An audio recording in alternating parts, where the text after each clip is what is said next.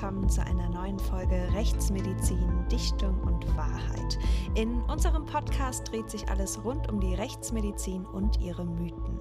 Mein Name ist Vanessa Nischig und wie immer habe ich auch heute wieder den Direktor des Rechtsmedizinischen Instituts in Frankfurt am Main an meiner Seite, Professor Marcel Verhoff. Hallo Vanessa, hallo liebe Zuhörer. Ja, heute ist äh, ein besonderer Abend. Heute sind wir nämlich in Limburg an der Lahn und äh, haben also unsere Spezialsendung, wenn man so möchte. Und schön, dass ihr dabei seid. Genau, wir sind am heutigen Samstag Teil des Krimi-Abends und freuen uns sehr dabei zu sein. Und für alle die, die unseren Podcast noch nicht kennen und das somit die erste Folge ist, die sie hören, Marcel, magst du kurz erklären, was wir hier überhaupt machen und worum es in unserem Podcast geht? Das frage ich mich eigentlich auch so seit einiger Zeit. Aber Nein, es geht, wow.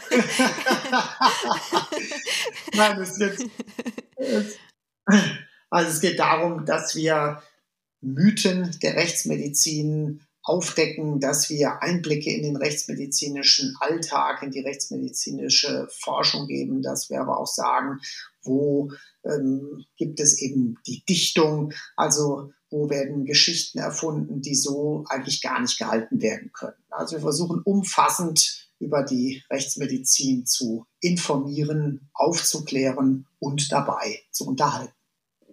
Genau, und ich bin heute Abend zum ersten Mal auf dem Limburger Lesefestival oder gleichzeitig ja auch zum ersten Mal Teil des Limburger Lesefestivals. Wie sieht es bei dir aus, Marcel? Warst du schon mal in Limburg? Also in Limburg war ich natürlich schon ganz oft in meiner Tätigkeit früher als Rechtsmediziner in Gießen und da hat eben Limburg zu unserem Versorgungsgebiet gehört. Im Landgericht Limburg war ich natürlich auch ganz oft, aber den Limburger Lesedom habe ich jetzt noch nicht erlebt. Ich habe früher häufig bei dem Gießener Krimi-Festival mitgemacht, wie übrigens auch in diesem Jahr seit langem mal wieder. Ich hoffe, die Corona-Bedingungen lassen es zu.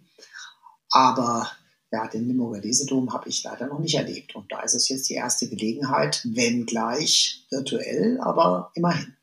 In Gedanken sind wir in Limburg und ich verbinde äh, Limburg eigentlich immer mit dem wunderschönen äh, Weihnachtsmarkt. Da war ich früher sehr oft als Kind mit meinen Eltern. Das setze ich mit ah, ja. Limburg Beim Weihnachtsmarkt bin ich auch ein paar Mal drüber gelaufen, wenn irgendwie Pausen waren, dann ähm, in Gerichtsverhandlungen oder so, aber extra deswegen hingefahren bin ich noch nie. Aber es ist eine wunderschöne, wunderschöne Altstadt und der Weg zum Dom rauf und ja, es ist äh, echt eine schöne Stadt. Genau, es lohnt sich auf jeden Fall. Ja, und von uns gibt es heute Abend lokalen True Crime. Wir sprechen nämlich über einen Fall, der sich vor fast genau zwei Jahren in Limburg so zugetragen hat und bundesweit für Schlagzeilen gesorgt hat. Meiner Meinung nach ein Fall, der alles andere als alltäglich ist und wenn man ganz ehrlich ist, wäre das für einen Tatort am Sonntagabend sogar eine Nummer drüber. Aber darum geht es ja auch in unserem Podcast. Wir möchten aufklären und die Realität darstellen. Das Ganze soll natürlich auch einen gewissen Unterhaltungswert haben, aber trotzdem immer pietätvoll bleiben. Der Fall ist darum so außergewöhnlich, weil er zum einen eine besondere gesellschaftliche Relevanz hat. Es geht um den Mord einer jungen Frau. Und daneben bietet der Fall aber auch ein Potpourri rechtsmedizinisch interessanter Aspekte, oder Marcel?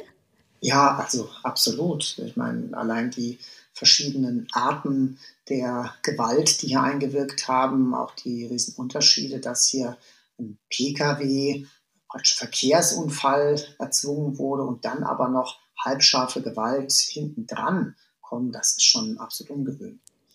Genau, wir sprechen nämlich heute über den Axtmord von Limburg, der sich, wie gesagt, vor etwa zwei Jahren zugetragen hat in der Weiersteinstraße in Limburg, in der Nähe vom Limburger Busbahnhof.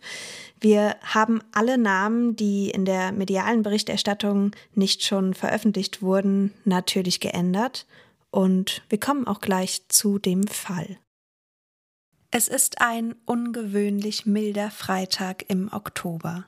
Alles sieht am Morgen des 25. Oktober 2019 nach einem goldenen Herbsttag aus, wie er im Bilderbuch steht. Karin freut sich auf einen entspannten Start in den Tag.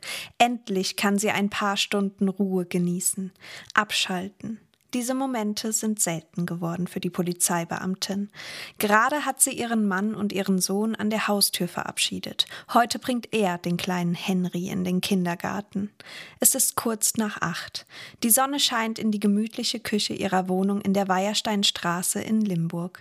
Noch im Nachthemd bereitet sie ihr Frühstück vor, das sie auf ihrem Balkon genießen möchte. Es sind wohl die letzten sonnigen Tage des Jahres. Doch plötzlich ist es vorbei mit der Ruhe. Ein ohrenbetäubender Knall, ein lautes Motorengeräusch. Die Gläser im Regal über ihr vibrieren.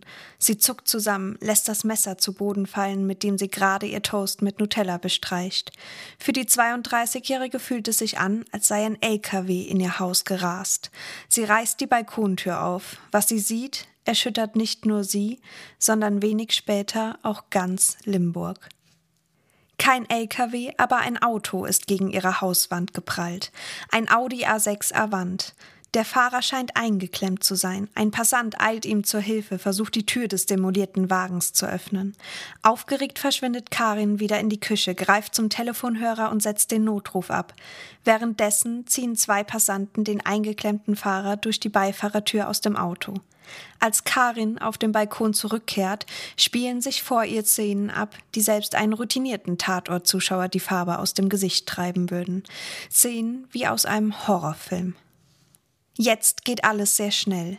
Der Fahrer sammelt sich kurz und zielt plötzlich mit einer Waffe auf die beiden Helfer. Die rennen davon.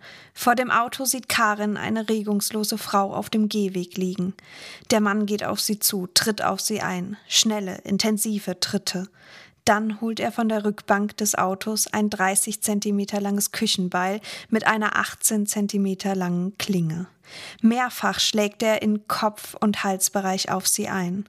Das reicht dem kräftigen Mann im schwarzen Trainingsanzug mit weißen Seitenstreifen aber noch nicht. Aus dem Kofferraum des Mietwagens holt er nun eine 45 Zentimeter lange Axt mit einer 8 Zentimeter langen Klinge. Insgesamt wird die Kripo später zwei Küchenbeile, drei Messer, Pfefferspray, eine geladene Schreckschusswaffe, Patronen, Klebeband, Einweghandschuhe, einen Bart und eine Perücke beschlagnahmen. Du hast es doch so gewollt. Das ist alles deine Schuld, du blöde Schlampe, schreit der Mann. 18 Hiebe in Hals und Nacken werden die Rechtsmediziner später bei der Obduktion zählen. Die Frau, die vor dem Zaun des Parkplatzes der Handwerkschaftskammer auf dem Gehweg liegt, bekommt von all dem aber nichts mehr mit. 22,5 Meter weit und 3,6 Meter hoch wurde sie in der Weiersteinstraße durch die Luft geschleudert. Der Aufprall tödlich. Später wird ihr Mann sagen, es tue ihm leid. Der 34-jährige Imad wurde im rheinland-pfälzischen Neuwied geboren, in der Nähe von Koblenz. Seine Eltern stammen aus Tunesien. Für ihn ist Deutschland aber seine Heimat. Hier ist er aufgewachsen, zur Schule gegangen und arbeitet nun in einem lokalen Unternehmen als Maschinenführer. Die 31-jährige Sana hingegen lernte Deutschland nie als das freie Land kennen, wie es Imad erleben durfte. Sie wuchs in einem Dorf in der Nähe von Busalem auf, einer Stadt im Norden Tunesiens. Genau Genau wie ihre Eltern stammen auch Imads Eltern aus diesem Dorf. Hier lernen sich Imad und Sana auch kennen, als Imad mit seinen Eltern dort zu Besuch war. Ob es der Zufall war, der die beiden zusammenbrachte, oder doch eine engagierte Liebe auf den ersten Blick, ist unklar. 2011 jedenfalls heiraten Imad und Sana dann in Tunesien. Imad spricht von einer schönen, großen Hochzeit und davon, dass es keine Zwangsehe gewesen sei. Die gebe es in der Tradition seiner Familie gar nicht. Zu Anfang verstehen sich die beiden gut. Die Beziehung scheint harmonisch. 2013 fassen sie dann den Entschluss, in Deutschland ein gemeinsames Leben zu beginnen und eine Familie zu gründen. Sie beziehen ein neu renoviertes Haus in Andernach am Rhein. Ein Nachbar beschreibt die Familie als unauffällig und freundlich. Nach außen hin geben sie ein harmonisches Familienbild ab. Doch für Sana ist Deutschland weder ein Zuhause noch ein Ort des Familienglücks. Hier ist sie nicht mehr frei, hier kennt sie niemanden. Nur die beiden Schwestern von Imad nehmen sich ihr an. Ihren Job als Lehrerin hat sie aufgegeben. Was als gemeinsamer Neuanfang geplant war, stellt sich für Sana nach kurzer Zeit als ein Umzug in ein Leben in den Fängen ihres Mannes heraus. Großer Druck lastet auf der schönen jungen Frau mit den dunklen Augen, die ihre Haare unter einem Kopftuch trägt. Nachwuchs soll nicht lange auf sich warten lassen, das macht ihr ihre Familie schnell klar. Doch Sana wird nicht schwanger. Wie Imad später sagen wird, war das eine schwere Zeit für die Familie. Im März 2016 bringt Sana dann doch einen gemeinsamen Sohn zur Welt. Im Juni 2017 folgt eine Tochter. Alles sieht danach aus, als sei das Familienglück perfekt, könnte man meinen. Doch Streitereien sind an der Tagesordnung. Mit der Zeit sei es zu Vertrauensbrüchen gekommen. Imad unterstellt Sana, sie habe heimlich das Verhütungsmittel abgesetzt und sei so im Juni 2019 ein drittes Mal schwanger geworden. Entgegen dieser Unterstellung möchte Sana das Kind aber nicht bekommen, Imad schon. Nach immensen Diskussionen stimmt er dann doch einer Abtreibung zu. Imad soll sehr eifersüchtig gewesen sein und geglaubt haben, seine Frau habe eine Affäre. Anhaltspunkte dafür gibt es nicht. Er hingegen hatte zahlreiche Affären. Doch Sana hält die Gefangenschaft und die Tyrannei von Imad nicht mehr aus. Sie will frei sein, ein selbstbestimmtes Leben führen. Fest entschlossen zieht sie am 29. Juli 2019 mit den beiden Kindern aus. Erst kommt sie bei einer Freundin unter. Wenig später zieht sie ins Limburger Frauenhaus. Sie will endgültig die Trennung. Imad aber will seine Frau und seine Kinder zurück. Er ist der Mann, er hat das Sagen. Wenn er sie nicht haben kann, dann wohl niemand. Während Sana die ersten Tage in Sicherheit verbringt, schmiedet Imad Pläne. Er kann und will die Entscheidung seiner Frau so nicht akzeptieren. Er beauftragt einen Privatdetektiv, der Sana beschatten soll. Es dauert nicht lange, bis er wieder Macht über das Leben seiner Frau erlangt. Ständig fährt er nun in das 70 Kilometer entfernte Limburg. Sana geht ihm aus dem Weg. Am 26. August stellt Imad Antrag auf das Sorgerecht für seine beiden Kinder. Anfang September wird ihm ein Näherungsverbot auferlegt. Zunächst hält er sich daran. Der Maschinenführer lässt sich krank schreiben. Seinen Frust ertrinkt er im Alkohol. Am 22. September fährt er wieder nach Limburg. Sana zeigt ihn an, wegen Körperverletzung. Die Sorgerechtsverhandlung wird verschoben. Am 12. Oktober erhält er dann eine Ladung der Polizei zur erkennungsdienstlichen Behandlung für Ende des Monats. Sana fühlt sich verfolgt und in Limburg nicht mehr sicher. Ihr Plan zerbröckelt. Sie sucht verzweifelt eine neue Wohnung für sich und ihre Kinder und wird im Rheinland schließlich fündig. Diese Wohnung wird sie nie beziehen. Mitte Oktober erfährt Imad aufgrund einer Vorladung für den 29. Oktober, dass Sana ihn wegen Körperverletzung angezeigt hat. An jenem Tag sollte auch das Sorgerechtsverfahren beginnen. Imad dreht durch. Etwa ein halbes Jahr später, am 12. Mai 2020, beginnt die Gerichtsverhandlung am Landgericht Limburg. Die Horrorszenen, die sich in der Weiersteinstraße ein Jahr zuvor abgespielt haben, können im Laufe der Verhandlung genau rekonstruiert werden. Am Freitagmorgen, den 25. Oktober 2019 um 8.06 Uhr parkt Imad auf dem Platz zwischen dem Limburger Bahnhof und Schiede. Er beobachtet, wie Sana um 8.07 Uhr mit dem Kinderwagen in die Hospitalstraße einbiegt, dreht eine halbe Runde im Kreisel, parkt wieder und sieht seine Frau zurückkommen. Um 8.22 Uhr umrundet er noch einmal mehrfach den Kreisel. Dann biegt er in die Weiersteinstraße ein und gibt Vollgas. Innerhalb von fünf Sekunden beschleunigt er von ca. 44 auf 89 kmh. Sana hat keine Chance. Sie wird von hinten erfasst und 22,5 Meter weit und 3,6 Meter hoch geschleudert. Ihr Körper berührt und verdreht Verkehrsschilder an einer Straßenlaterne. Der Audi durchbricht den Metall Zahn auf dem Parkplatz der Kreishandwerkschaft und kracht in das alte Bruchsteingebäude in der Weiersteinstraße 6 in Limburg. Karens Haus. Die Passanten, die ihm zur Hilfe eilen, bedroht er mit einer Schreckschusspistole, nachdem diese ihn aus dem Auto gezogen haben.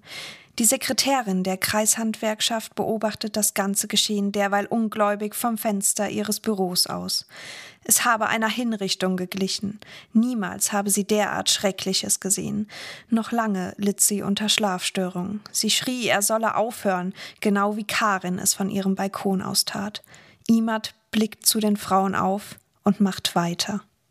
Nachdem Imad seine Frau fast enthauptet hat, geht er auf dem Parkplatz hin und her. Ein Passant versucht auf ihn einzureden. Wo ist denn jetzt eure Polizei? ruft ihm Imad zu. Auf die wartet er ruhig, gefasst. Widerstandslos lässt er sich festnehmen, als die Polizisten eintreffen. Zeugen bestätigen, dass er während der gesamten Tathandlung gefasst und konzentriert war, nie hektisch, nie planlos. Wir haben die Dienstwaffen gezogen und Polizei, Polizei gerufen, sagt der 55-jährige Hauptkommissar vor Gericht aus, der Imad mit einem weiteren Kollegen festgenommen hat. Er fasste sich an die Kleidung, holte eine Schusswaffe hervor, warf sie sofort weg, kniete ohne Aufforderung nieder und legte sich auf den Bauch. Imad wird noch am gleichen Tag dem zuständigen Ermittlungsrichter vorgeführt. Er kommt in U-Haft. Neben den 18 Hiebverletzungen stellen die Rechtsmediziner bei Sana später zahlreiche Frakturen und schwerste innere Verletzungen fest. Der Zusammenstoß mit dem Auto hat zu ihrem Tod geführt. Man mag es kaum aussprechen. Zum Glück. Im Obduktionsbericht wird festgehalten, die Schläge geschahen bei einem ersterbenden bzw. komplett niedergelegten Kreislauf. Sie sprechen außerdem von Übertöten. Am ersten Verhandlungstag im Schwurgerichtssaal des Landgerichts Limburg erscheint Imad zusammen mit seinem Verteidiger Wolfgang Stahl. Imad trägt Hemd und Brille, sieht gepflegt aus. Seine Optik lässt keinen Platz für Gedanken, dass dieser Mann seine Frau derart bestialisch umgebracht hat. Der Mann, der in zahlreichen Videos, die durch Passanten oder die Überwachungskameras in der Bahnhofsgegend und dem Parkplatz der Kreishandwerkschaft aufgenommen wurden, ist hier im Gericht kaum wiederzuerkennen. Er sitzt still auf der Anklagebank, der Blick gesenkt. Der Staatsanwalt verliest die Anklageschrift. Sie fasst die Aussagen von 19 Tatzeugen und 34 Personen zur Vorgeschichte sowie von 34 Ermittlungs- und Vernehmungsbeamten zusammen. Hinzu kommen die Berichte von zwei Rechtsmedizinern und des Kfz-Sachverständigen. Das Gutachten des Psychiaters steht zu diesem Zeitpunkt noch aus. Die Strafverfolger haben außerdem eine Fülle von Dokumenten ausgewertet, darunter Briefe, E-Mails, Fotos und Chats. Zum Prozessauftakt sorgt sein Anwalt dann zunächst für eine überraschende Wendung hinsichtlich des Tatmotivs. Imad habe nicht nur Sana, sondern auch sich selbst das Leben durch diese Tat nehmen wollen.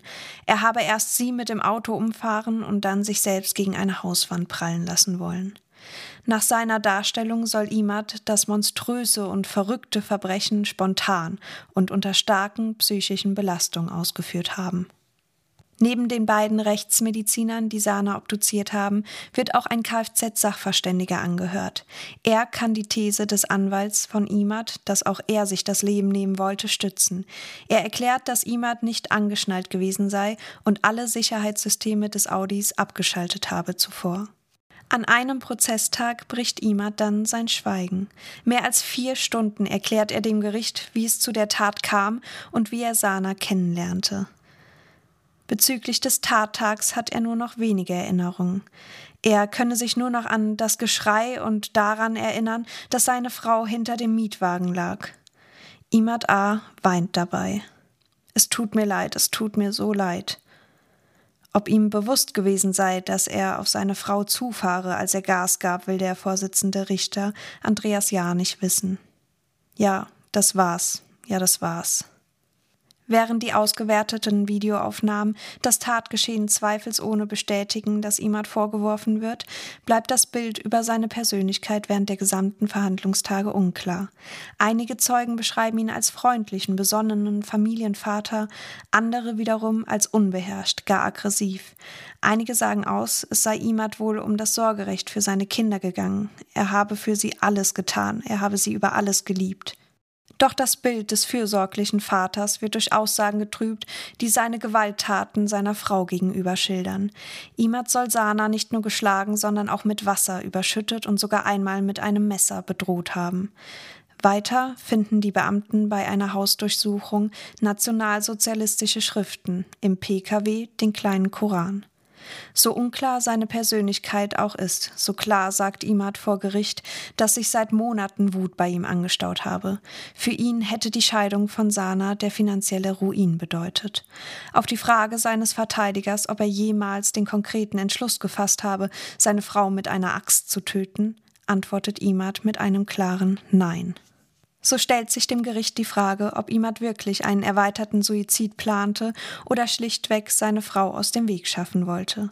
Der Staatsanwalt zeigt sich überzeugt davon, dass Imad Sana bestrafen wollte, dass sie ihn verlassen und die beiden Kinder mitgenommen hatte. Imad hingegen betont mehrmals, er habe Suizidgedanken gehabt. Er habe sich im Monat vor der Tat sogar von einer Garage stürzen wollen. Während an den Verhandlungstagen die Zeugen und Sachverständigen angehört werden, schaut Imad durchweg zu Boden. Kein Blickkontakt, keine Regung.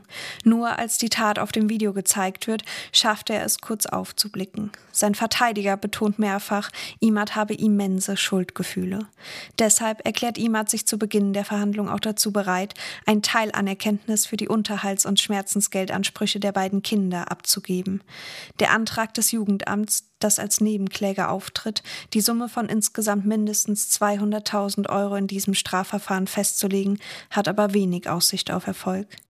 Als der Richter die Passanten vom Tatort in der Verhandlung fragt, wie sich die Tat auf sie ausgewirkt habe, nennen diese Schlafstörungen, Kontakt zur Opferhilfe und die Inanspruchnahme von Hilfe durch Psychologen. Imad hat nicht nur am Leben seiner beiden Kinder gerüttet, seinem eigenen, sondern auch an dem vieler Menschen.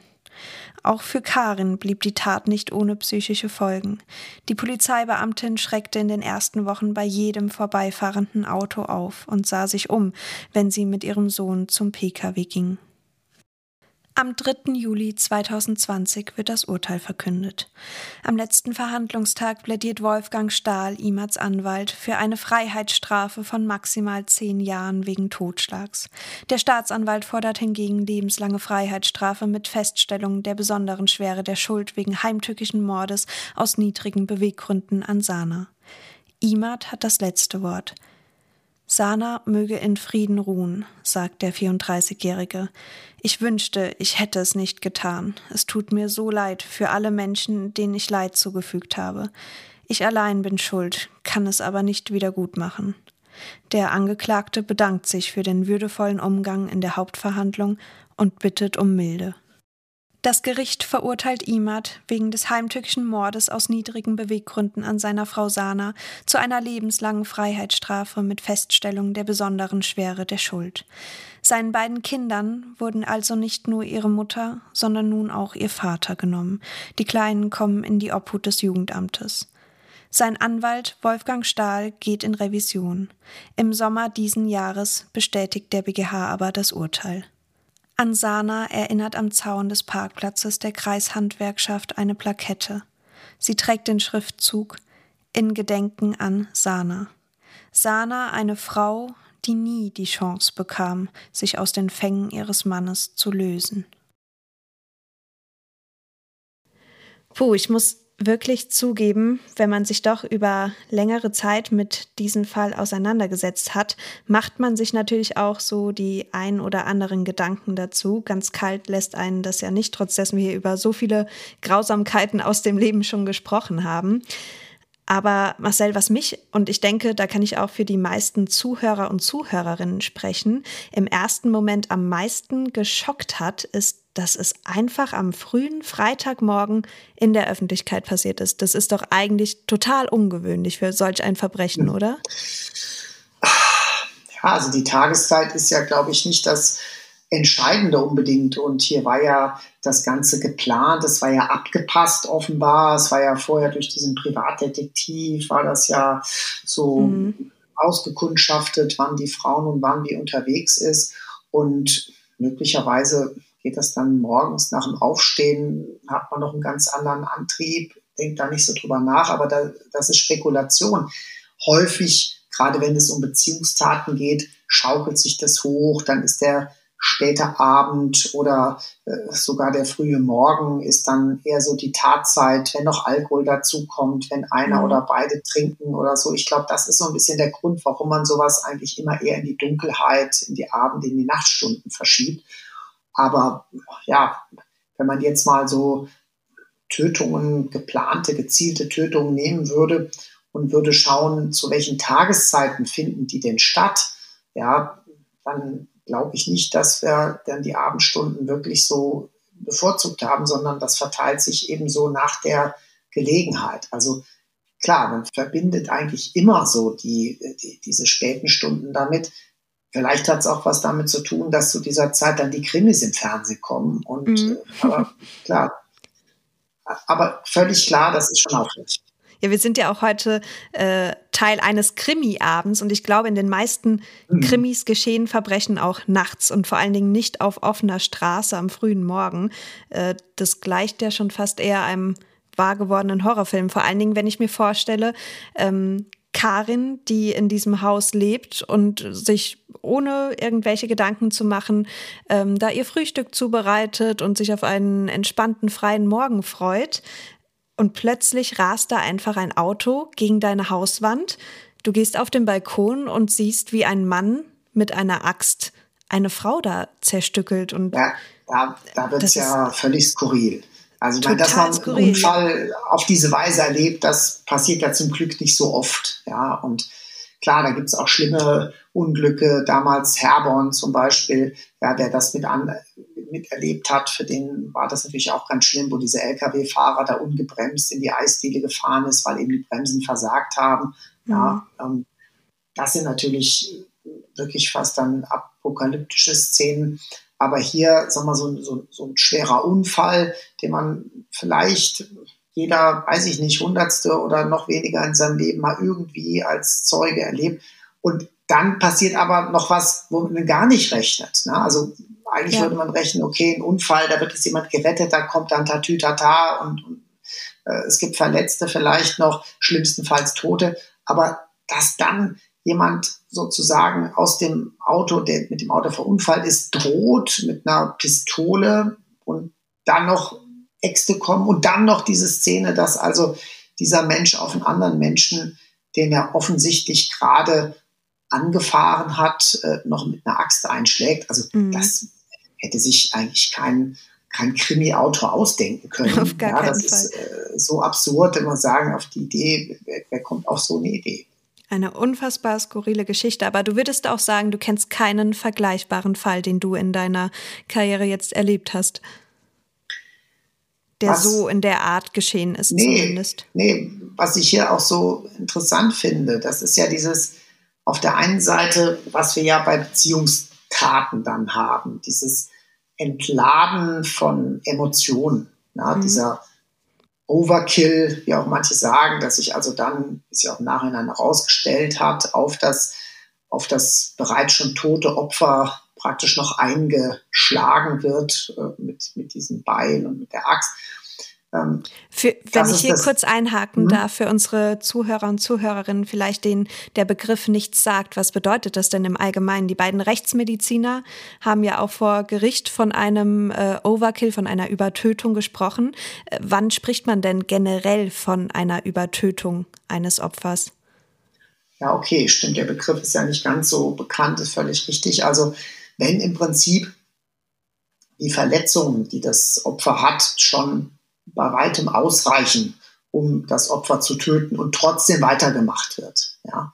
Also wenn praktisch Verletzungen, die im Nachhinein noch zugefügt werden, zum Töten gar nicht mehr notwendig gewesen wären. Ja, so mhm. kann man das äh, ungefähr sagen. Das spricht dann immer in hohem Maße dafür, dass eine starke emotionale Beziehung da ist zwischen ähm, Täter und Opfer. Ja. Und auf der anderen Seite haben wir aber hier den, die, die, Einleitung dieses Geschehens, nämlich dieses extrem geplante, dieses abgepasste, dass er also zur richtigen Zeit mit seinem Auto da ist, diese hohe Geschwindigkeit praktisch dann äh, verursacht und es dann auch schafft, dieses äh, Opfer zu treffen. Ja, also da gehört mhm. ja Planung dazu, Überlegtheit, Koordination, ähm, äh, Reaktionsvermögen und so weiter und so weiter. Und wir haben also hier eine sehr stark geplante Tat, äh, sehr, ja, wie soll ich sagen, perfekt ausgeführt. Ja. Und danach kommt eigentlich dieses Entladen der Emotionen, dieser Overkill. Also diese Kombination, äh, das ist also das, was schon hier, denke ich, die Besonderheit ausmacht, dass also sich Emotionen hochschaukeln und man dann eben zu einer Waffe greift und ähm, im häuslichen Streit und der einen das Messer nimmt, auf den anderen einsticht, obwohl der sich schon lange nicht mehr bewegt, immer weiter, immer weiter einsticht. Ja, da haben wir von Anfang bis Ende diese Emotionen, ja, die, die dann auch rasende Wut sein können oder wie mhm. auch immer. Aber hier haben wir so dieses Zweigeteilte, ja, da muss man sich natürlich fragen, wie kommt das? Also dieses sehr gezielte, und dann auf der anderen Seite aber dieses, dieses Ausrasten. Natürlich mit entsprechenden Vorbereitungen, die, die Waffen waren ja im Auto, die, die Tatwerkzeuge. Also irgendwo war das alles schon ein bisschen geplant, aber trotzdem dann diese Raserei, die offenbar stattgefunden haben Also das ist das, was es hier außergewöhnlich macht, diese zweiteilige Tat eigentlich. Obwohl man ja auch nicht davon sprechen kann, dass es nach dem Aufprall gegen die Hauswand äh, mit ihm durchgegangen ist, weil immerhin hat er auch alles akribisch geplant. Er hatte alle allerlei Teerwerkzeuge in seinem mhm. äh, Kofferraum beziehungsweise in dem Kofferraum von äh, dem gemieteten Auto. Und ich fand es ganz skurril und interessant. Äh, und zwar habe ich ein Interview mit einem äh, Psychologen, der ihn einschätzen sollte, gesehen. Und er meinte, ähm, auf den ersten Blick würde es ja gegen eine geplante Tat sprechen, weil er sie ja in erster Linie anfahren wollte und dadurch töten wollte. Aber für mich erscheint das alles andere als nicht geplant. Man kann jemanden anfahren, okay. Ähm, das ist dann geplant oder ähm, vielleicht aus dem Moment oder aus den Situationen oder Emotionen heraus. Aber wenn ich doch im Kofferraum so viele Werkzeuge mit mir trage und vor allen Dingen auch, ganz wichtig, ähm, er hat sich eine Perücke bestellt und einen ähm, Fake-Bart. Also in dem Sinne widerspricht das meiner Meinung nach nämlich auch der ähm, Argumentation des Verteidigers, der gesagt hat, ähm, es handle sich um einen erweiterten Suizid oder einen äh, versuchten erweiterten Suizid, weil wenn er sich doch verkleiden wollte in dem Moment, widerspricht das diesem Fakt doch total.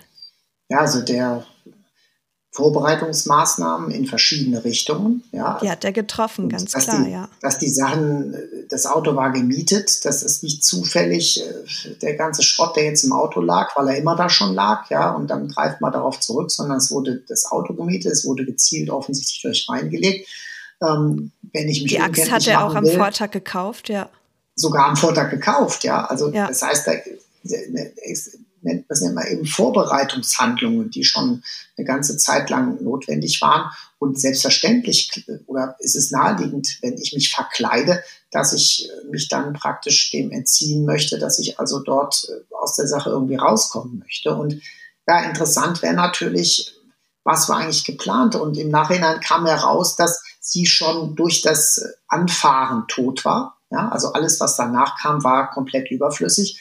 Mhm. Vielleicht hat er gedacht, er kann sie nur äh, verletzen damit und äh, dann eben wehrlos machen. Vielleicht hat er gar nicht gedacht, dass er sie wirklich so auf einmal totfahren kann. Mag sein. Und ja, ja das ist so ein bisschen die Idee. Aber dann haben sich eben ab einem gewissen Zeitpunkt die Emotionen äh, auf jeden Fall entladen.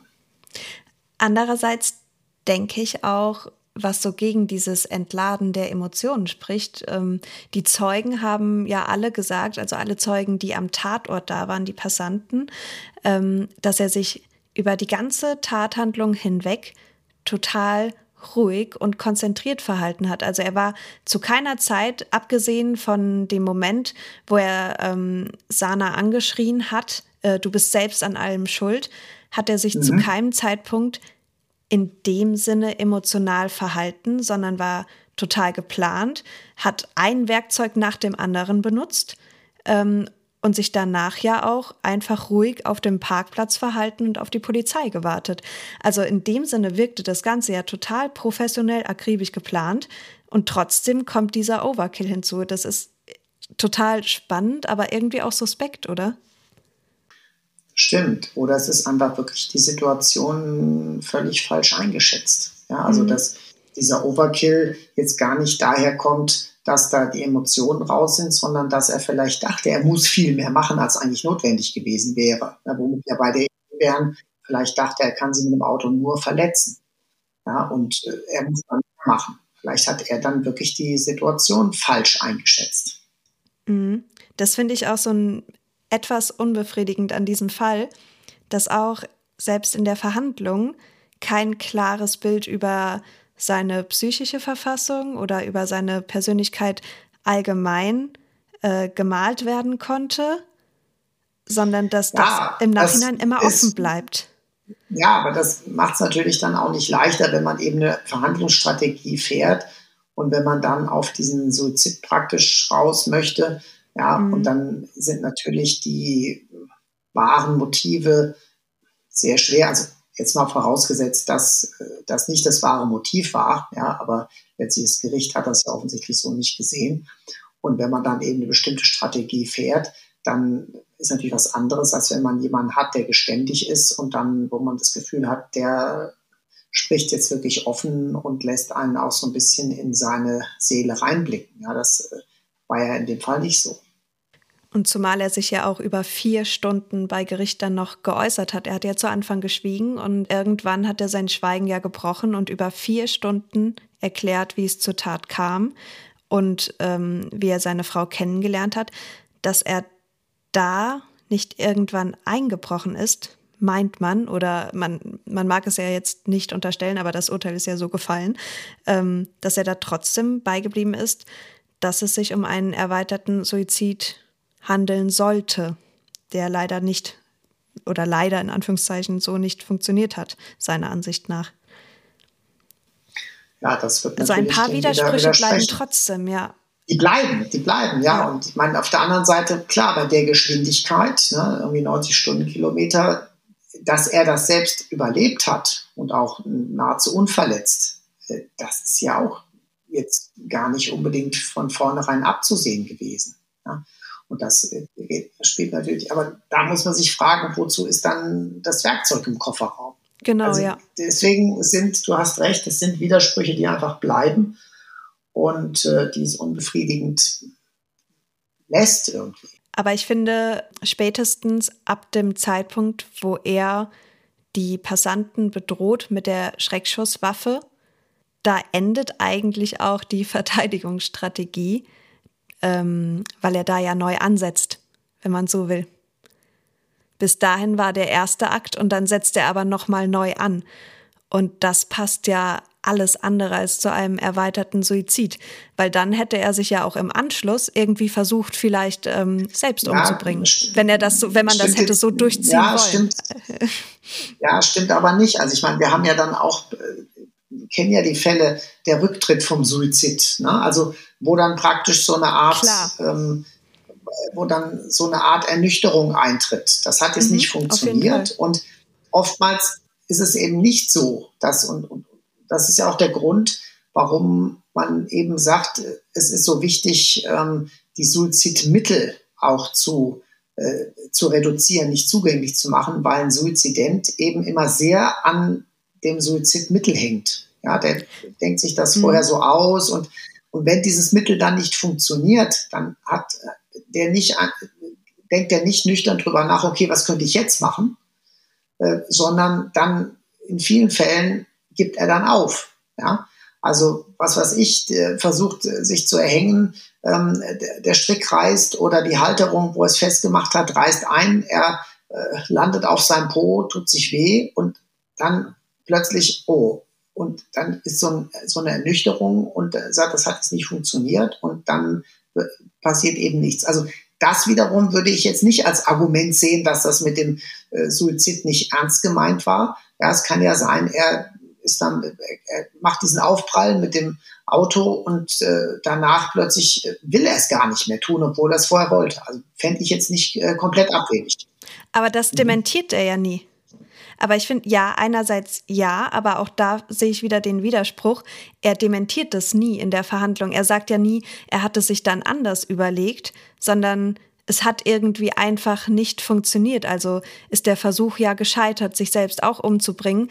Aber trotzdem widerspricht das diesem ganzen Tatverhalten, wenn er neu ansetzt. Er merkt, er hat den Unfall gebaut, äh, wenn man es so salopp ausdrückt. Es hat nicht funktioniert, aber dann setzt er nochmal erneut an aber danach mit sich selbst unternimmt er gar nichts. Er bleibt auf dem Parkplatz stehen und wartet auf die Polizei.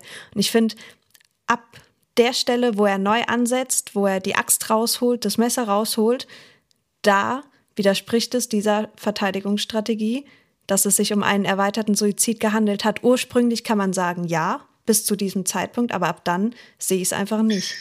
Ja, aber wir werden auch das den Widerspruch, Widerspruch nicht auflösen. Ja. Genau, das ist, äh, glaube ich, das schaffen wir auch nicht an der Stelle. ja, wie zu Anfang schon gesagt, bietet der Fall ja auch einige rechtsmedizinische Aspekte und Knackpunkte, mit denen wir uns jetzt beschäftigen wollen.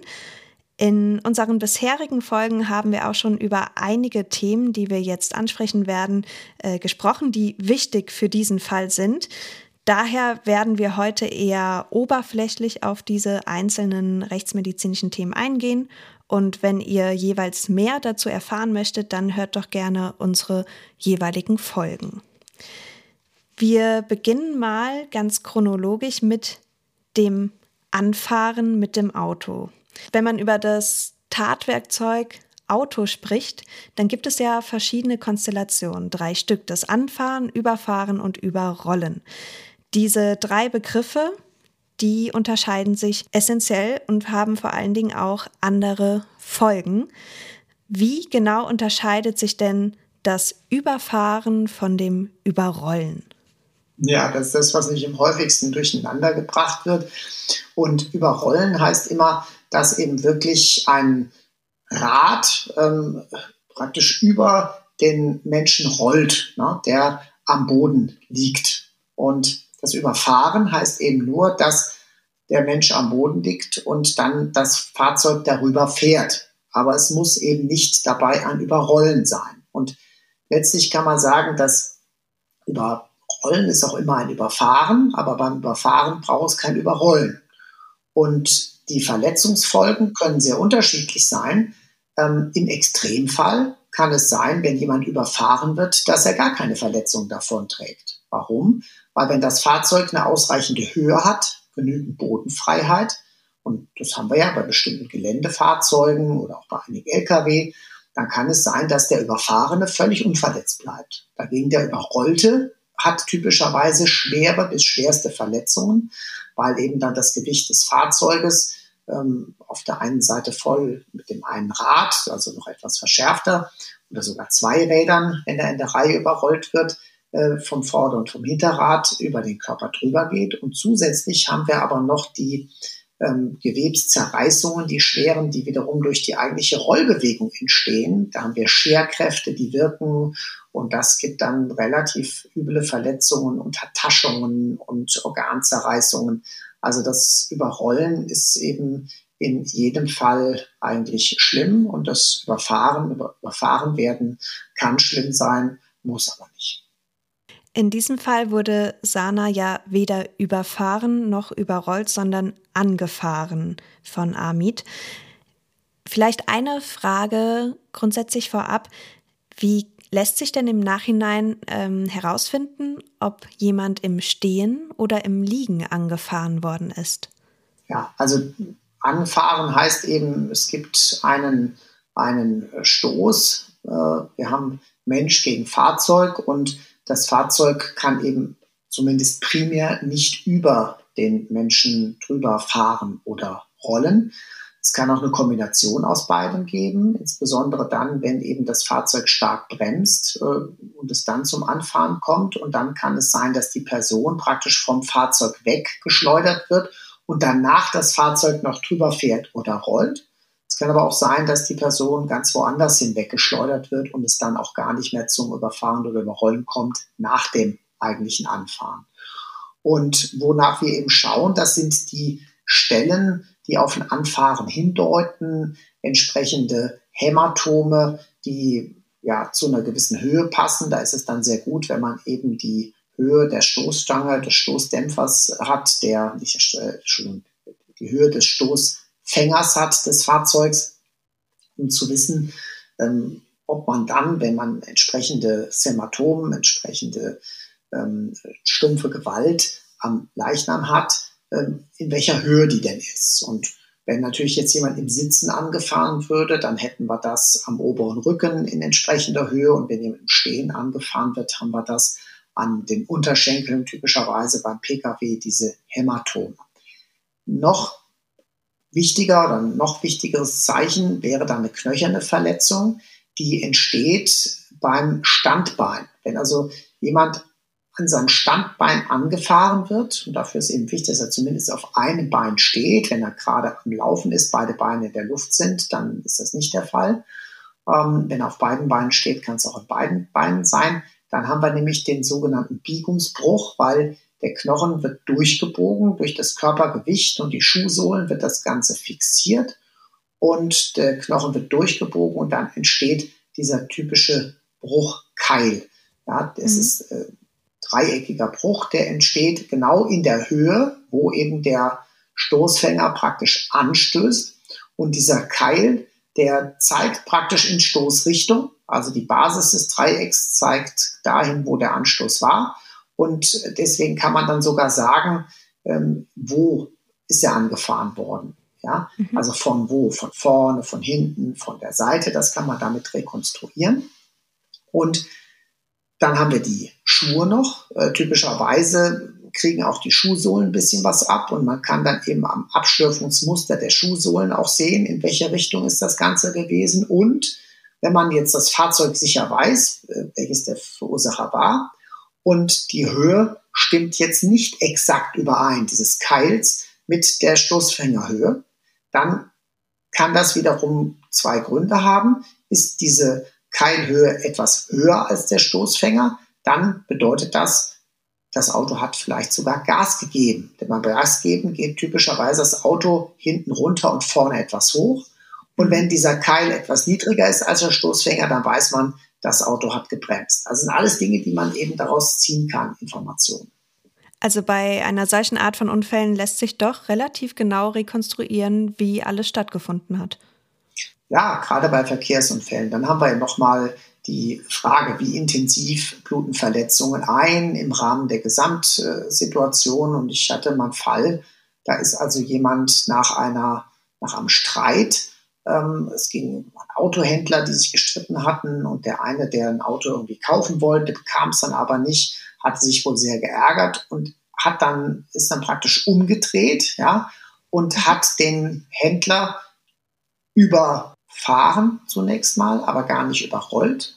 Dann war er sich nicht sicher, ob der nochmal oder ob er ihn getötet hatte, ist nochmal wieder gekommen und drüber gefahren, ist dann nochmal zurückgekommen und hat ihn dann definitiv überrollt. Und es war wirklich so, Dreifach dass diese halt Dreizeitigkeit zu erkennen war, weil nämlich nach dem zweiten Überfahren war er tot, ja, und äh, das zweite Überfahren konnte man aber vom ersten Überfahren relativ gut abgrenzen, weil nämlich das zweite Überfahren deutlich weniger eingeblutet war als das erste. Und das Überrollen war dann gar nicht mehr eingeblutet. Da mhm. konnte man genau sagen, das waren drei verschiedene Abfolgen. Wahnsinn. Da wollte es jemand genau wissen. Ja. Aber in unserem Fall ist Sana ja von Imad angefahren worden mit einer Geschwindigkeit von 90 km/h etwa. Wie kann man sich denn nun vorstellen, wie das Ganze stattgefunden hat? Also Sana ist angefahren worden und man spricht beim Anfahren ja auch von dem Aufladen des äh, Opfers auf dem Auto oder ähm, des Geschädigten. Aber dann ist Sana äh, einige Meter doch durch die Luft geflogen, sogar in einer Höhe von 3,6 Metern. Ich finde das so ja, unvorstellbar, wenn man, wenn man sich das mal so vor Augen führt, dass der Körper solch eine Wucht und eine Geschwindigkeit hatte, dass er an einer Straßenlaterne die Verkehrsschilder teilweise sogar verbogen umgedreht hat ja, das ist unvorstellbar. Ich meine, jeder, der mal vom 3-Meter-Brett gesprungen ist, weiß, das ist hoch. Und jetzt stellt man sich vor, der Körper wird, ja. man muss da nicht nur runterspringen ins Wasser, sondern der Körper wird erstmal so weit hochgeschleudert. Da sieht man aber auch schon, wo die große Gefahr liegt. Ja, woran liegt das? Ähm, kann sich vorstellen, äh, das ist alles Physik letztlich. Ja, ähm, habe ich äh, eine leichte Geschwindigkeit nur mit dem Auto, Schrittgeschwindigkeit und fahre jemand anderen, werfe ich den um. Dann habe ich die große Masse des Autos, die kleine Masse des äh, menschlichen Körpers und der kriegt einen Anstoß von der Seite und die große Masse des Autos führt dazu, dass ich den in meine Fahrtrichtung beschleunige. Ja, und äh, er kann sich nicht mehr abfangen. Ich werfe ihn einfach um. So. Mhm. Und dann, wenn eine bestimmte Geschwindigkeit überschritten ist, das liegt auch immer ein bisschen in der Bauart und Gewicht des Autos, dann ähm, stoße ich oder schleudere ich ihn nicht ab, sondern lade ihn auf Ja, das heißt, der wird unterfahren, die Füße werden weggedrückt, aber weil die Geschwindigkeit zu hoch ist und die Masse des Körpers zu träge, ähm, ist das wie so ein Pendel, das umgerissen wird. Die Füße werden weggezogen und der Körper knickt zur anderen Richtung weg und damit in Richtung der Motorhaube, ne, typischerweise. So. Und dann liegt das einfach daran, mit welcher Geschwindigkeit äh, jetzt das Auto ankommt.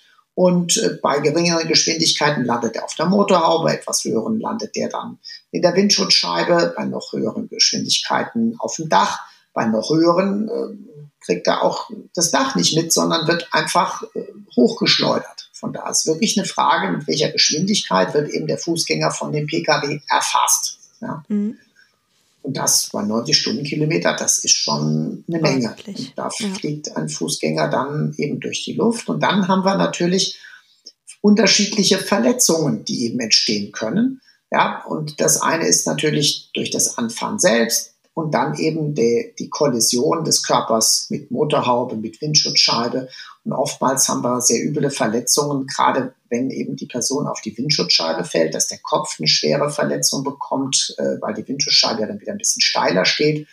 Ähm, aber auch ganz blöd ist, wenn der Kopf gerade so äh, über der Windschutzscheibe hängt, über dem Dach, dann haben wir häufig Genickbrüche. Und dann haben wir natürlich als nächstes die Verletzungen, die gar nicht unmittelbar entstehen durch das Anfahren, Aufladen, sondern wenn der Körper dann wieder aufkommt. Ne? Drei Meter hochgeschleudert, das heißt, wenn ich aus drei Meter Höhe runterfalle, tue ich mir auch wieder weh. Ne? Wenn ich zwischendurch noch ein Verkehrsschild berühre, auch da gibt es Verletzungen.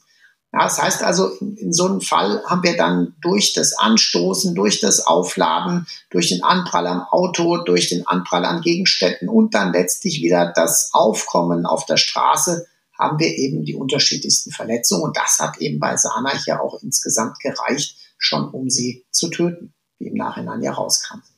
Genau, und konkret auf unseren Fall bezogen, ist Sana wohl schon durch den ersten Aufprall mit dem Auto wirklich äh, verstorben, beziehungsweise war das ursächlich für ihren Tod? Also durch Oder die, ist es durch wahrscheinlich. Den, durch den Unfallablauf, ob das jetzt der, der ich glaube, das Auto hat sie ja gar nicht so großartig berührt, aber dann praktisch die Verkehrsschilder und das Aufkommen mhm. äh, auf der Straße wieder, das hat zu tödlichen Verletzungen geführt. Und die späteren Axthiebe, äh, ja, die wären gar nicht mehr notwendig gewesen. Mhm. Und äh, ich weiß natürlich nicht, kenne auch nicht das Sektionsprotokoll, aber offensichtlich waren die nicht mehr vital, das heißt also nicht mehr eingeblutet. Das Herz hat zu dem Zeitpunkt, als die Axthiebe kam, gar nicht mehr geschlagen. Gott sei Dank kann man eigentlich sagen, dass sie davon nichts mehr mitbekommen musste. Ja, das kann man so sagen. Das stimmt schon. Auf der anderen Seite, wenn man so schwere Verletzungen davonträgt, es gibt Endorphinausschüttungen, die Leute spüren da keine Schmerzen mehr. Ja, also wenn sie das einen Moment überlebt hätte und hätte noch ein paar Axthiebe sozusagen erlebt, äh, gespürt davon hätte sie nicht viel. Das hört man ja auch total oft von Opfern, die irgendwie ähm, zum Beispiel einen Messerstich abbekommen haben, dass sie im ersten Moment, wenn sie es überleben, äh, im Nachhinein sagen, sie haben es überhaupt nicht gespürt. Genau, ich habe einen dumpfen Schlag gespürt. Ja? Meistens ist es auch gar nicht ein Messerstich, sondern da war irgendwas Dumpfes, es hat nicht wehgetan und irgendwann wird es feucht und warm. Kam nicht Blut raus. Ja, das ist so die häufigste Beschreibung. Mhm. Also der Körper hat da schon seine Mechanismen und deswegen ähm, diese, was in den Krimis immer kommt, diese Frage an den Rechtsmediziner, war er sofort tot, musste er noch leiden oder so, was Angehörige immer wissen wollen. Ja, die Frage ist zwar irgendwo nachvollziehbar und plausibel, aber Fall. tatsächlich ist es eben so, selbst wenn jetzt nach den Kreislaufbefunden die Person nicht sofort tot war, äh, hat sie nicht gelitten, weil dafür haben wir eben unsere eigenen Morphine, die sogenannten Endorphine, die dafür sorgen, dass wir gar keine Schmerzen haben. Und damit sind wir auch schon bei der scharfen Gewalt. Ähm, hier im Fall ist es eine Kombination aus scharfer und halbscharfer Gewalt. Imad sticht ja oder schlägt ja zunächst mit einem Küchenbeil auf die Sana ein in den Hals- und Kopfbereich und danach greift er zur Axt. Insgesamt sind es 18 Hiebe im Kopf- und Halsbereich. Um welche typischen Verletzungsmuster handelt es sich dabei? Also er hat es ja Gott sei Dank nicht geschafft, äh, Sana zu enthaupten. Es war wohl kurz davor. Aber um welche genauen Verletzungsmuster handelt es sich denn dabei? Ja, du hast ja gerade schon gesagt, Hieb, ja, Hiebverletzung. Und Hiebverletzungen hat man eben typischerweise mit Schwertern, Säbeln oder eben mit Beilen, Äxten und so weiter, wie es ja hier der Fall war. Und das ist eigentlich definitionsgemäß immer eine halbscharfe Gewalt. Warum? Weil wir haben einen scharfen Anteil, das ist nämlich ein, eine Schneide, eine Klinge, ja, und wir haben einen stumpfen Anteil, weil so ein Beil oder auch ein Schwert oder so hat ja eine gewisse Masse. Das heißt, wenn man alleine jetzt mit der Rückseite des Balls schlagen würde, wäre das ja wie so ein Vorschlaghammer oder so in der Richtung. Und damit ist dieser stumpfe Anteil der Gewalt immer dabei. Und je nachdem, wie die Klinge eben geschliffen ist und wenn die, die Axt neu gekauft war, dann war die offensichtlich scharf. Ja, ähm, dann hat man immer den scharfen Anteil. Diese Kombination aus beidem, dafür gibt es eben den Begriff halbscharf. Also ich habe auf der einen Seite eben ähm, Stichschnittverletzungen in der Haut ja, und habe auf der anderen Seite aber Zertrümmerungen von Gewebe, Zertrümmerungen von Knochen, Brüche, ja, durch den stumpfen Anteil, weil ja doch eine gewisse Masse hier bewegt wird, ein gewisser Impuls einfach äh, auf den Körper eingewirkt hat. Was ich mich an dieser Stelle aber auch gefragt habe, im Fall 18 Hiebe, das ist ja schon ordentlich. Mhm. Und es hat trotzdem nicht dazu geführt, dass der Kopf vom Rumpf abgetrennt wurde. Hm. Ja, das ist schon. Ist für mich noch ein, mhm. ja, es ist für mich irgendwie äh, ja nicht unvorstellbar, aber man meint doch, dass wären es jetzt drei Hiebe gewesen oder fünf Hiebe, okay, dann hat es dafür einfach nicht gereicht. Vielleicht hat er auch gar nicht so kräftig zugeschlagen. Aber bei 18 Hieben ist das nicht ungewöhnlich? Ja, also das Gewebe ist ja schon sehr zäh. Wir haben eben die Halsmuskulatur, wir haben die Wirbelsäule, wo die Wirbelkörper, die Halswirbelkörper, die sieben sehr dicht beieinander stehen.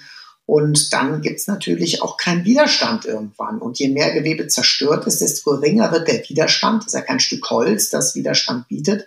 Und deswegen hört sich blöd an, je mehr Gewebe man zerstört hat mit der Axt, umso schwieriger wird es, das weitere Gewebe zu zerstören mit den Axthieben. Und deswegen wundert es mich eigentlich gar nicht, dass er es nicht okay. geschafft hat, da den Kopf gänzlich abzutrennen. Ja, so rein objektiv meint man ja, dass es dazu führen würde, wenn man sich das so bildlich auch vorstellt. Ja, und gerade wenn man eben weiß, dass es ja auch Henker gab früher, die mit so einem Beil eben dann geköpft haben oder ein Fallbeil, das ist eine, eine einzige Bewegung und dann ist der Kopf abgewesen und ja, der brauchte schon eine gewisse Übung und das Beil musste sehr scharf sein und hatte eine lange Schneide gehabt und war entsprechend abgerundet und äh, also das ist schon nicht ganz so einfach. Dunkle Zeiten. Aber einen, ich meine, Sana ist jetzt ja nicht durch die ähm, Hiebe mit der Axt oder durch die Messerstiche oder durch die Beilhiebe gestorben. Aber ganz grundsätzlich ein Axtmord, kommt das häufig vor? Weil eigentlich ist das ja eher, also die Axt wird von Tätern ja sage ich mal, eher eingesetzt dafür, um die Straftat zu verdecken oder um eine äh, Leiche auch zu beseitigen, um sie zu zerstückeln. Aber dass jemand rein mit Axthieben umgebracht wird, das ist schon relativ selten, oder?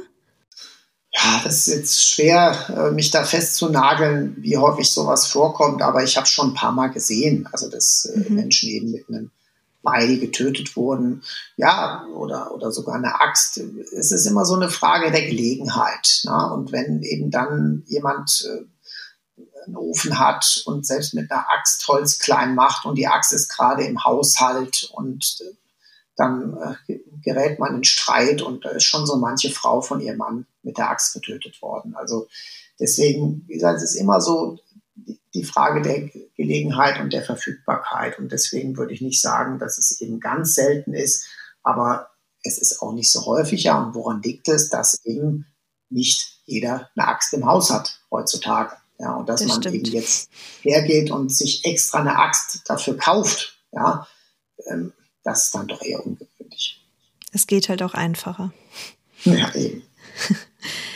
Ja, kommen wir mal von den reinen rechtsmedizinischen Aspekten zur eher gesellschaftlichen oder gesellschaftspolitischen Diskussion. Bei dem Mord von Sana kann man nicht eindeutig von einem Femizid sprechen, also der Tötung ihres Geschlechts wegen, also weil sie eine Frau ist.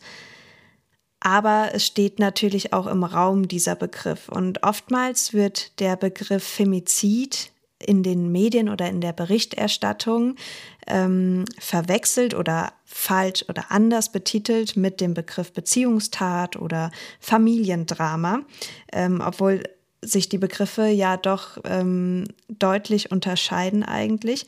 Sana ist ja hier mit ihren beiden Kindern ins Limburger Frauenhaus geflüchtet, weil sie eben die häusliche Gewalt von Imad nicht mehr ertragen hat. Sie hat äh, sich getraut, sogar ihn anzuzeigen, was ja auch nicht unbedingt selbstverständlich ist.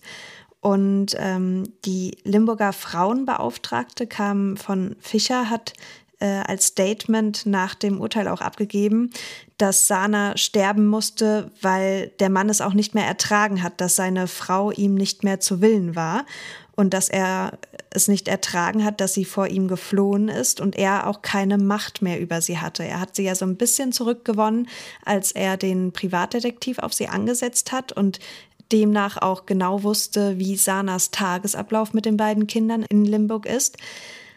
Aber man kann hier nach der Urteilsfindung und nach dem, was man in der Verhandlung auch herausgefunden und gehört hat, ja trotzdem nicht als Tatmotiv direkt davon ausgehen, dass Imad sie aus Ehrverletzung äh, getötet hat, sondern Möglicherweise waren es solche Gründe, aber es ist ja nicht erwiesen und dadurch ähm, würde ich auch hier eher von einer Beziehungstat sprechen als von einem Femizid. Wie siehst du das?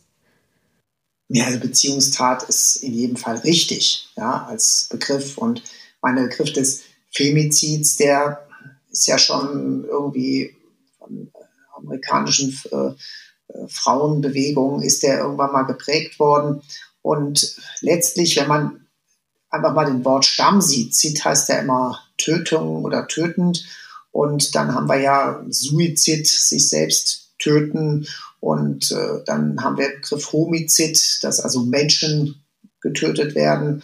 Und ähm, dann haben wir eben hier den Begriff Femizid. Also eigentlich heißt das nur, dass eine Frau getötet wird. Ne? Femizid. Also mehr sagt der Begriff eigentlich nicht. Die Frage ist halt, wie ist er historisch verwendet worden?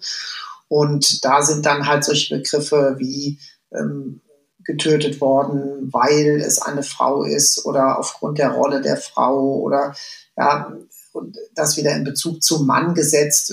Wer sagt denn nicht, dass wenn eine Frau eine Frau tötet, das nicht auch ein Femizid ist? Aber okay, so werden Begriffe eben verwendet oder werden mhm. gebraucht. Mhm. Also Deswegen, ich tue mich mit dem Begriff auch so ein bisschen schwer und ob man jetzt sagen kann, hier ist es wirklich aus dieser männlichen Position heraus die Frau getötet. Ja, also die eigentliche Motivation werden wir, glaube ich, da nicht vollständig hier hinterblicken.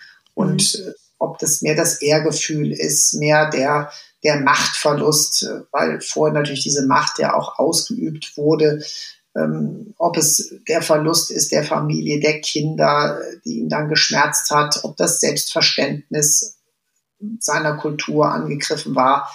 Ja, alles das könnte eine Rolle gespielt haben. Genau, da kommt dann auch wieder so dieser Begriff Ehrenmord, ähm, der an sich ja auch meiner Ansicht nach total äh, ja, missbräuchlich und fehlerhaft ist, dass man überhaupt Ehrenmord sagt weil diese beiden Begriffe sich komplett widersprechen, Ehre und Mord. Natürlich, wir, wir wollen das jetzt hier auch überhaupt nicht kleinreden oder sagen, dass der Begriff Femizid total außerhalb jeglicher Vorstellung äh, liegt, wenn wir jetzt über diesen Fall sprechen. Aber man muss sich ja auch immer darauf beschränken, auch was in der Verhandlung wirklich herausgefunden wurde und worauf das Urteil basiert. Und das war ja in diesem Fall keine gekränkte Ehre, ähm, er hat zwar, Imad hat zwar angebracht, äh, dass ihn eine Scheidung finanziell total ruiniert hätte und dass er es nicht ertragen hat, dass seine Frau ihm auch die beiden Kinder weggenommen hatte. Und er hatte ja auch das Sorgerecht zuvor beantragt für die beiden. Aber letztlich war es ja nicht direkt sein Tatmotiv. Und ich finde, solange man sich darauf auch nicht stützen kann, sollte man hier auch nicht von einem Femizid sprechen, sondern von einer Beziehungstat. Was jetzt die wahren Gründe waren, das werden wir so nicht mehr herausfinden. Aber ähm, ich finde, da muss man immer so ein bisschen vorsichtig sein in der Abgrenzung. Ja, das auf jeden Fall. Und dann aber noch die Schwierigkeit, dass eben selbst dieser Begriff des Femizids ja für mich eigentlich nicht so eindeutig ist. Ja, und deswegen ist die Frage, macht es überhaupt Sinn, den zu verwenden? Aber gut, das geht natürlich noch weiter. Wenn man sich wirklich die, das Urteil anschaut, da macht es halt weniger Sinn demnach sieht es nach einer Beziehungstat aus, aber dass Imad solche Gedanken hatte und dass er diese, diese Macht nicht mehr über Sana hatte, das hat man ja auch gesehen, äh, dass er sie wirklich bis nach Limburg verfolgt hat, einen Privatdetektiv auf sie angesetzt hat und sie einfach nicht in Ruhe gelassen hat, weil er es nicht ertragen konnte. Demnach kann man, sind die Gedanken schon gerechtfertigt, wenn man sagt, äh, das wird solche Hintergründe gehabt haben, aber ähm, ja, es ist ja nicht erwiesen.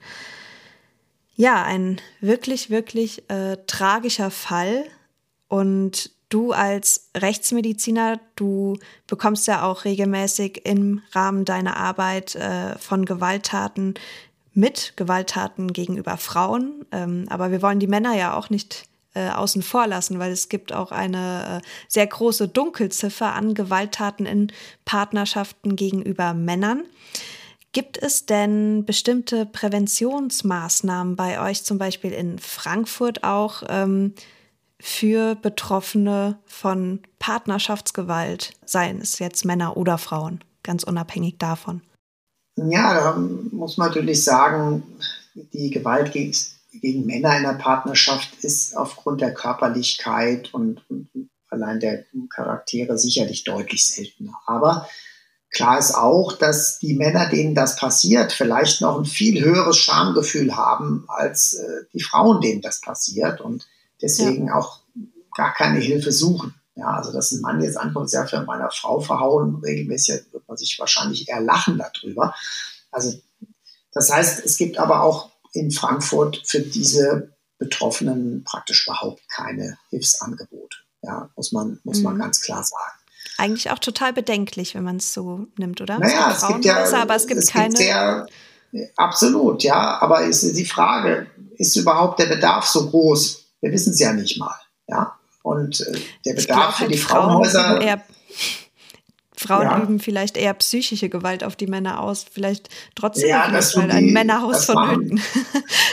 das machen die Männer aber auch. Also das äh, ist nicht nur die körperliche Gewalt. Ne? Das äh, würde ich Das sage ich ja sagen. gar nicht, aber dass es kein Männerhaus mhm. gibt, ist eigentlich, wenn man über die ganze Gleichberechtigungsfrage diskutiert, ist es auch wiederum äh, etwas skurril.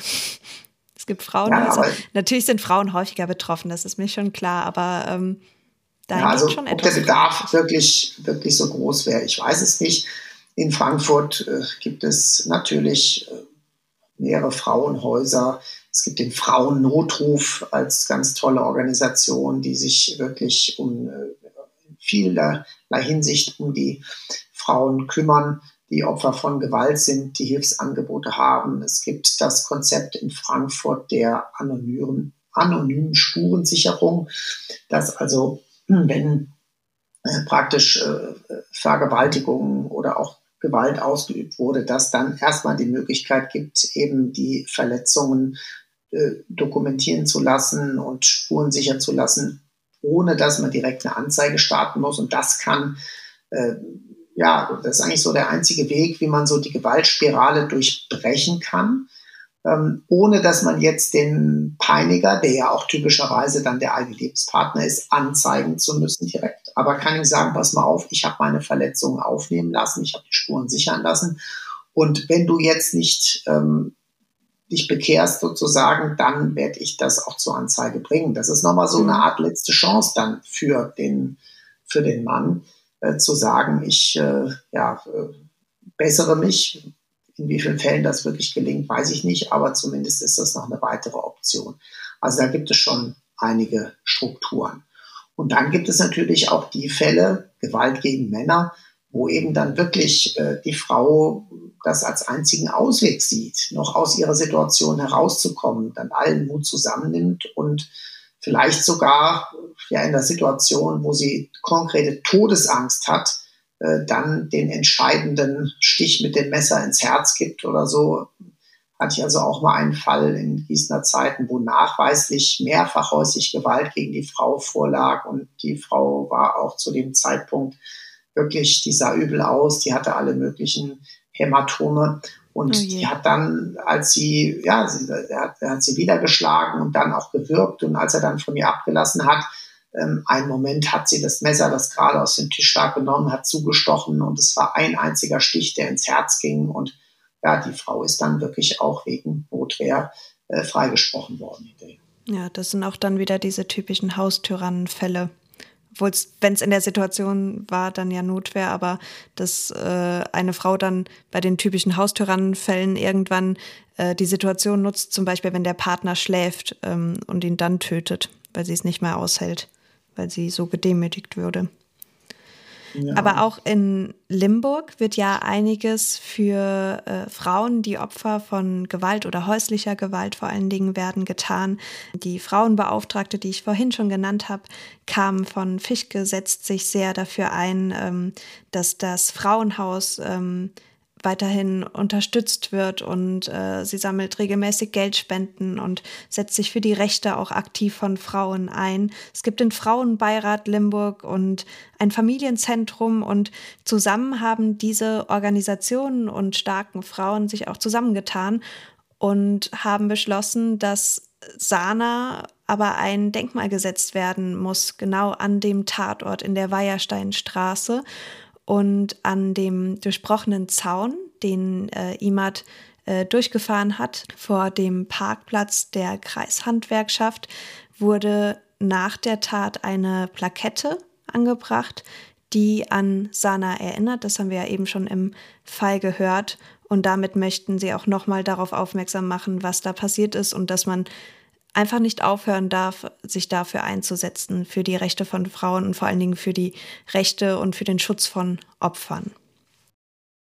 Ja, das war ein wirklich sehr, sehr schweres Thema, aber auch ein äh, sehr wichtiges Thema, wie ich finde, sei es jetzt rechtsmedizinisch, kriminalistisch oder gesellschaftlich.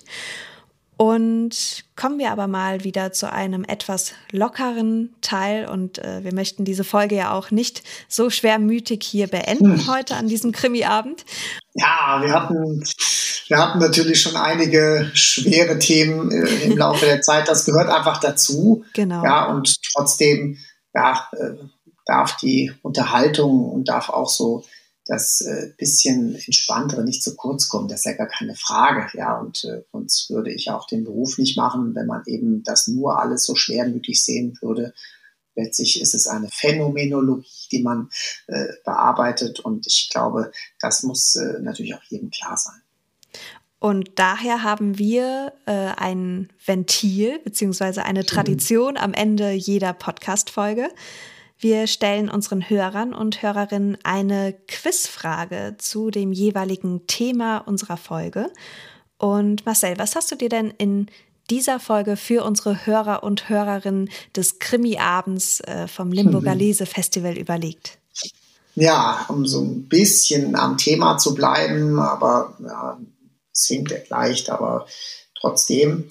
Ja, also die Quizfrage heute für die Limburger Hörerinnen und Hörer, aber auch für alle anderen, die mitmachen wollen, lautet, ist es Dichtung oder Wahrheit, dass es Länder gibt, in denen, wenn eine Frau von einem Mann entführt wird, dann aber die Frau den Mann heiratet, der Mann straffrei bleibt.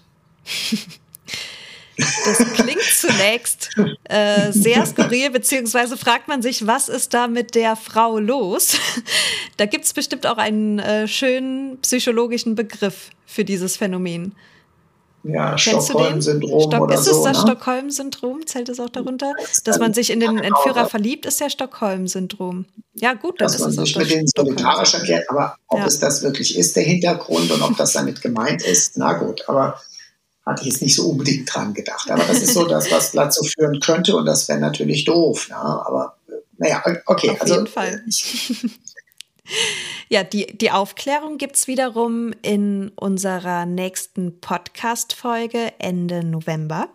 Äh, da werden wir nämlich auch diese Folge hochladen auf unseren Podcast-Plattformen, die äh, ihr Hörer und Hörerinnen heute Abend im Rahmen des Lesefestivals hört. Und ja, damit möchten wir uns auch bei euch bedanken, dass ihr uns an diesem Krimiabend zugehört habt und dass wir diesem doch sehr tragischen Fall und dieser gesellschaftlichen Debatte auch noch einmal die Aufmerksamkeit verschafft haben, die er und sie verdient hat. Und wenn euch unser Podcast gefallen hat und ihr Lust habt, auch in unsere anderen Folgen hineinzuhören, dann seid ihr natürlich auch gerne dazu eingeladen, auf der jeweiligen Podcast-Plattform unsere Folgen anzuhören, euer Feedback zu hinterlassen und schaut auch gerne mal auf unserer Instagram-Seite vorbei. Rechtsmedizin Podcast heißen wir dort. Da gibt es einige Impressionen aus der Rechtsmedizin in Frankfurt. Daneben gibt es weitere Infos zu unseren Folgen und unseren spannenden Gästen natürlich. Uns hat es sehr viel Spaß gemacht und für uns beide war es ja heute eine Premiere am Limburger Lesefestival teilzunehmen und euch eine äh, lokale True Crime Podcast Folge hier zu präsentieren. Wir sind ja eigentlich ein eher wissenschaftlicher Podcast, aber wir hoffen, es hat euch gefallen, trotz der schweren Thematik und wir konnten euch unterhalten. Ja, und ihr müsst nicht mal lesen, sondern ihr konntet es hören. Und es ist auch kein Buch, das hier vorgelesen wurde. Also insofern äh, trotzdem hoffentlich passend zum Lesedom in Limburg.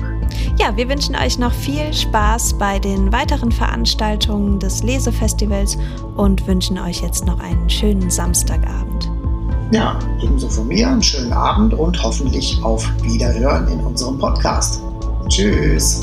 Genau. Tschüss.